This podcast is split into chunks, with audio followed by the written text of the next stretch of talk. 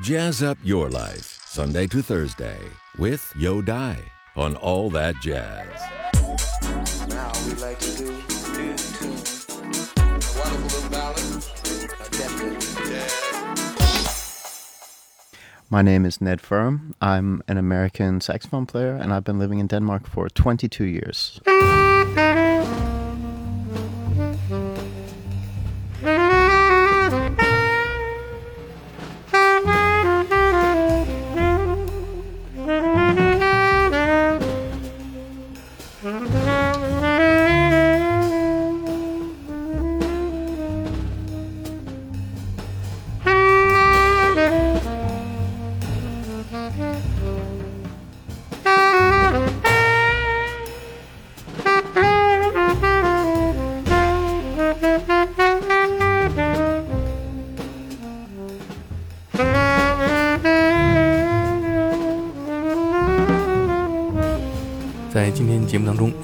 介绍一位出生在美国、目前生活在丹麦的萨克斯演奏家 Ned Ferm。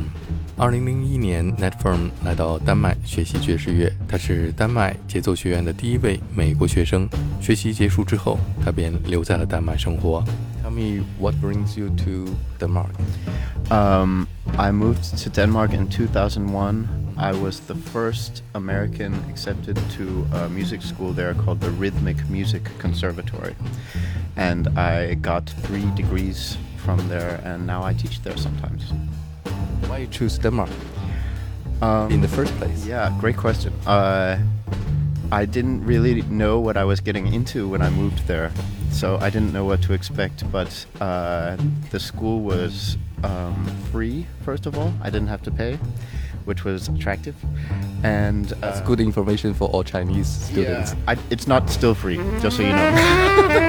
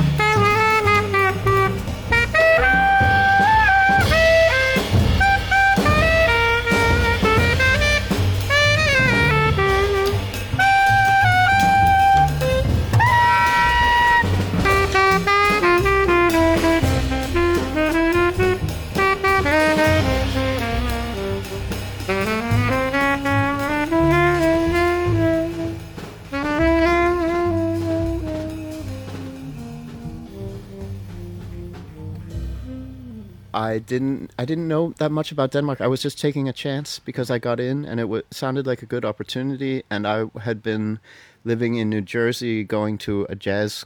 Uh, I was studying at a jazz program at a school called William Paterson University, and the first year was great. And the second year, I kind of knew, even though I have a lot of friends from there uh, still now, but I kind of knew that I wanted to do something else somewhere else. So I looked for opportunities, and I met a Danish drummer, and he told me about the school at a uh, concert in New York, and I applied, and I got in, and I've just been there ever since. Yeah. What happened after you moved to Denmark? Well, I, I actually got some really good advice. I, because I had done two years of jazz school in the states before I moved to Denmark, and uh, and I didn't really want to do more school, but so I when I got in, I asked if I could skip two years, um, and the director of the school uh, said, "Why don't you wait and see if you like it, and then you can stay for all five years." And back then, it was uh, a, a weird degree that doesn't really translate into anything. But uh, in my last year there, they asked us if we wanted to get the weird degree or get a bachelor's and master's. So of course, we all chose bachelor's and master's. Yeah.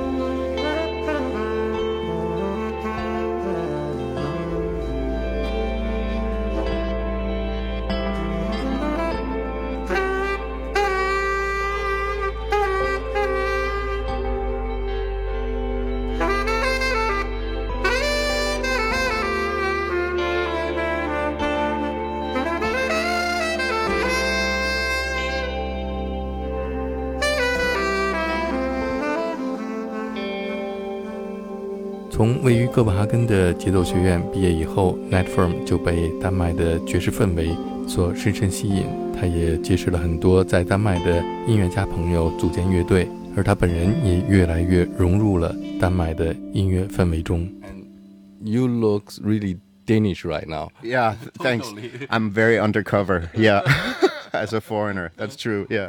Tell me about your opinion of Danish jazz music. Mm.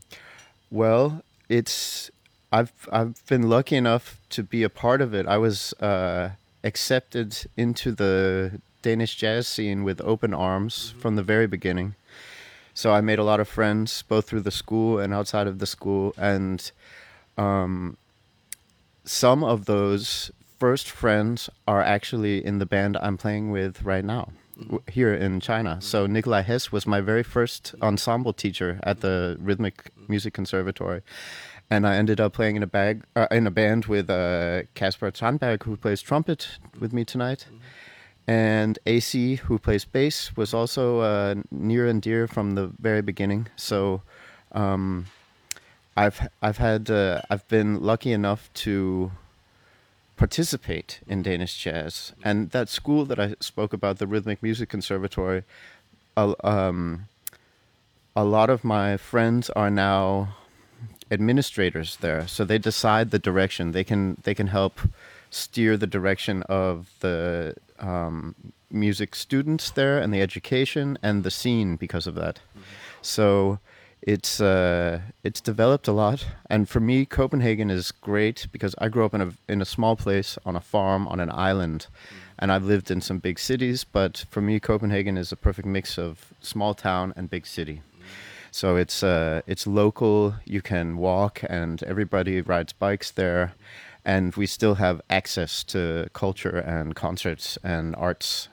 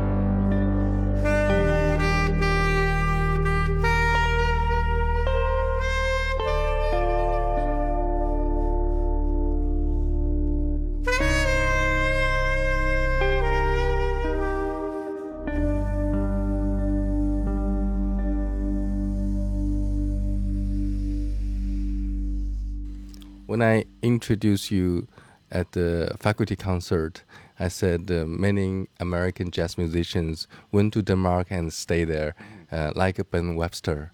Right? Have you been to his uh, grave? I have, yeah. I, I like to take walks, and his uh, his grave is one of the stops on my walks. Yeah, absolutely. take the spirit. Yeah, and you know, it's yeah, it's it's cool. I understand.